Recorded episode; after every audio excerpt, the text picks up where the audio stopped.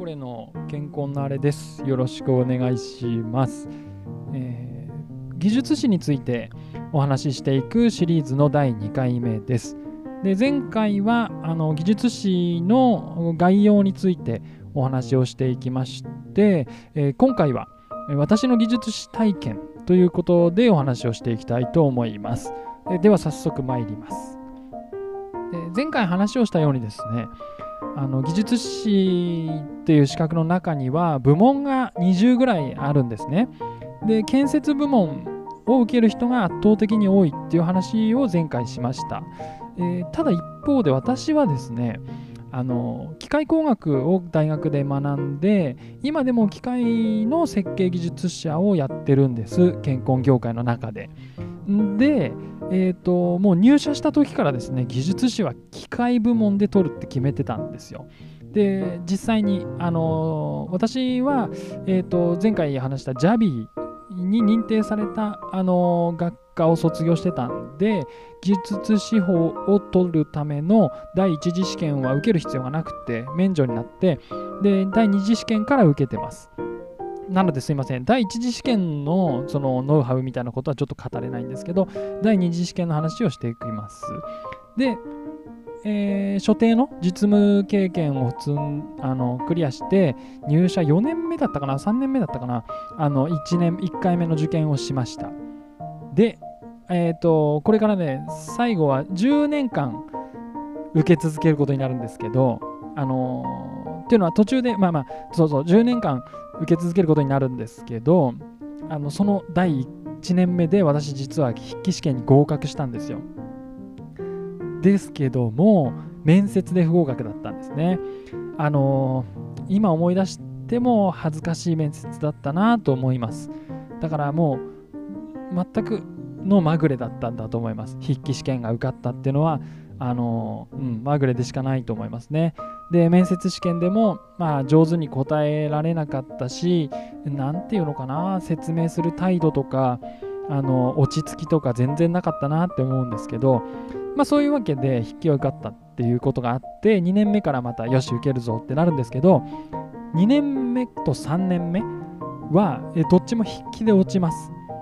あのですねやっぱあんまり勉強しないで受ける癖がついちゃったっていうのは一つあるんですよね。っていうのとそもそも1年目の合格っていうのは、まあ、かなりのままぐれだったので何か、あのー、攻略をして技術士試験というものを攻略して、あのー、合格したわけじゃないんで、あのー、当然ちゃ当然ですね合格できなかったんですね2年目も3年目も。である時ですねあの私その頃建設コンサルタンツ協会のある支部で委員をやっていてで同業他社のベテランの人と飲む機会がまちょこちょこあったんですけどその中の1個にあの結構私が尊敬してる人であの分野も全然違うんですけど会社も違うしあの飲んでてですね。あの言われたんですよ。あの今みたいな話をしたんですよ。1年目で受かったんですけど去年も今年もあの筆記受かんなくなっちゃってどうしたらいいのかなって感じなんですよねみたいなさらって言ったらそのベテランの人がですねああれさんそれさ本気で合格しようと思ってないでしょ？って言ったんですよ。あのそれはね私は本当に何てろうあのー、ガツンと響いてその通りだなと思って。俺全然本気で勉強もしてないし本気でなんか試験に向き合ってないなって思って取りたいって思いも全然足りないのかもなって思ってそう思って、えー、と4年目にちょっと本気出しまして一年発起してあのー、改めてねマジで勉強をしてみたんです。でえっ、ー、と一つはなんとなく技術士ってその仕事での経験をベースに書けばいけるみたいな感覚があったんですけどこれは今でも思いますけど経験だけでは資格受かんないですね。あの試験対策を専門でちゃんとやらないといけない。まあ皆さんご存知かもしれない。そう思ってる人の方が多いかもしれないんですけど当時私はすごく甘い考えだったんですね。で真面目に勉強しようとなった時に、えー、と問題は機械部門を持ってる人は社内に1人もいなかったんですよ。で今思えばね別に部門は違ってもあの論文をこう書いてみて添削してもらうとかやってもらったらそれは学びになったはずだと思うんですけど当時の私はもう自分で何とかするしかないって思っちゃってたんですよね。それであの、技術史に関するあらゆる文章これはね技術史会っていうところが文部科学省の組織の技術史会っていうところが技術史の試験運営とかやってるんですけどその技術史会でいろんな書類が出てるんであの試験対抗とかね試験についてとか技術史とはみたいなそういうオフィシャルな文章を全部読んでその技術史とは何なのかみたいなことからこう背景を確認してでさらに、えーと、ホームページで過去問題が公開されてるんでそれをもう手に入れられる分全部出してでその過去問題を全部目通してでそれを Excel に整理してで出題の傾向とかも徹底的に分析してそれで受けたんです。4年目。でそこで筆記が不合格でした。でただこの不合格は今までの不合格と違って学びがあって私はそこでね、やっと気づいたんです。あのその時は、機械部門の流体機械っていう科目で受けてたんですけど、これよく考えたら合わないなと思って、私、あの大学が流体研究室だったんで、その流れで流体機械を受けてたんですけど、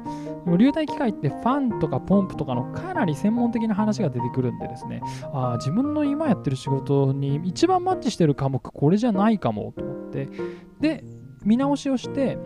えー、機械設計っていう科目が機械部門にあるんですよ。まあこれ聞いてる人ほとんどあの関心ないと思いますけど機械部門の話はあるんです。でその機械設計に変えてでまたさらに本気でこの機械設計に対して、えー、勉強し始めたんですね。でそんな時にあの何、ー、て言うかねえっ、ー、とあるからくりを発見したんですね私は。これは次の回で詳しく話をしますけど技術士の試験にはですねあるからくりがあるんです。あの簡単に言うと技術士の本当の問いっていうのは問題用紙に書いてないんですよ。問題用紙に実は問いが書いてなくて本当の問いは受験申し込み案内書に書いてあるんです。これ意味わかりますかね？これまた次回ちゃんと説明しますけどそのからくりを発見してうわって思ってこれいけんじゃね？っていう思いがあったと。で、もう一方で、えー、会社の仕事の方でですね、これはあのー、あのえっと、前回かな？今回言ったのかな？あ前回か前回話したんですけど、あの、自分で資格取りたいっていう思いがすごく強くなってったんです。あのその時はやっぱ持ってないから技術士を持ってる人の下で仕事をすることしかなかったんですけど基本的にあのまあ、技術士じゃなくてもね、RCCM 持ってる人の下でついたりとか。でも、そのやっぱね、5年目ぐらいになってくると、だんだん生意気になるんですよね。私もまさにもう生意気中の生意気で、自分でやりてえっていう、こう、風になってきて、あのなんかよくありません？あのその上司がね、お客さんと電話して、分かりました。じゃあ来週までにやりますって言うけど来週までにやるのはあなたじゃなくて俺だよね。みたいなのがだんだんねこう嫌になってきて自分じゃな自分のペースでいや来週って言いたいんですけどもうちょっと数字作れませんか？みたいなこととかなんか自分でコントロールしたくなってくるみたいなね。そういう思いもあって技術士絶対取るぜみたいなその欲しさっていうのが強くなってったんですよ。それはもう最初に受けた時よりも全然欲しさがね全然違った。で、えー、この5年目に本気で受けました。でえーとね、1個エピソードがあるのが当日。これ当時は今よりもあの受験のタイミングがちょっと遅くって7月の後半だったんですよね。7月の最終週とかが試験日ででむちゃくちゃ暑いんですよその頃なんて。で汗だくで半袖で行くんですけど私はその当日の朝にふっと思いついてカーディガンをカバンに突っ込んでいったんですよ。そしたらこれが大当たりであの試験会場ガンガンクーラー効いてて冷えてて。でもう最初はみんな汗だくなんですけど外から来るからですね。こうやってるうちにだんだん冷えてきてこう鳥肌立ち出すんですよ。そこで私はこう下り顔でふふふって言ってこうカーディガンを出してあ先生あなんか確か試験の係の人にあの寒いんで来ていいですか？とかつって。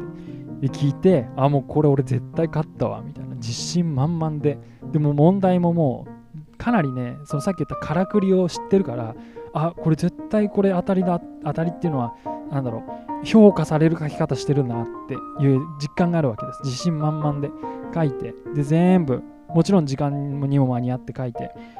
ああできたって思って提出して。で結果があの合格発表オンラインで出るんですけど自分の受験番号がないんですよ。これはむちゃくちゃショックで俺こんだけ時間もかけて勉強もしたしこんなになんかこう確かな手応えがあったのに受からないってどうすりゃいいんだろうって思ったんですよね。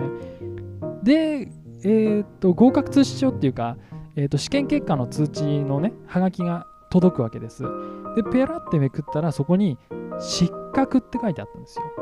私はこれ多分人生でこの時しかないと思うっていうぐらい本当の二度見ってのをしましたね。ペラって思って、ああ、まあ、落ちてるの知ってますから、もうオンラインで見てるから、ピリって言って、はーんってポンって机に投げたんですけど、ちょっと待ってよって言って、失格って書いてあるんですよ。で、丁寧に理由も書いてあって、失格の理由、受験番号の5期っていう。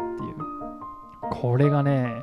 私はこれを見た瞬間、一番最初の思いはむちゃくちゃ嬉しかったんですよ。やったと思ってあちょっと待って全然やってねえって思ってでもなんで嬉しかったかっていうと自分が書いたことが間違ってたってわけじゃないってことがこれで明らかになったんですよね。あの合格だったかどうか分かりませんよ。受験番号書けば合格だったかどうか分かんないけどでも書いた内容を否定されて不合格になったんじゃないっていうのを知った時にすごいテンション上がってこれは来年バッチリやってやる。それで次の7年目にあの初めての機械部門を合格しました。あのそれはね嬉しかったしなんかこの見切ったなっていう試験を見切ったなっていう気持ちも結構充実感があってでこれが6年目ですね6年目に機械部門合格してその後7年目8年目9年目10年目の間に、えー、建設部門の高構造コンクリートとあとそして去年まあ、合格発表は今年になってからでしたけど、総合技術管理部門を合格しました。で、あの、えっ、とね、何が言いたいかというと、えっ、と、機械部門を合格した後に、筆記試験はほぼ落ちてないです。建設部門も私実は面接不合格っていうのを1回やってまして筆記通ったのに面接で落ちちゃってるんですよ。私ねあのこの喋りの生意気さがいけないんでしょうね。面接苦手なんですよね。あの悪い印象を与えがちなんですけどあの何が言いたいかっていうと筆記には自信があります。でそのコツをあのこれから話していきたいと思ってるっていうことがあの一つです。それで、えっと、あと、あの、部門も3つ持ってますっていうのもですね、あの、ま自慢じゃなくて、あの、私の仕事は、えっと、私が、要は、えっと、受注するっていうか、応募する設計業務って、機械部門が要件になってたり、建設部門、水門の仕事だと建設部門の高構造コンクリートが要件になって両方するんですよ。だから機械と建設は最初から両方必要なんです、私にとって。なんで受けましたと。で、総合技術管理部門は、まあ、またちょっとその時、えっ、ー、と、後々の回でどういう思いで取ったかって話はしていきます。で、えっと、3つ持ってるってことはですね、あんまり大事じゃなくて、あの、とにかくここで強調したいのは、個目が一番難しいです。もう何よりも最初の1つを取るっていうのが本当に難しい。あのー、分かりにくい試験だし、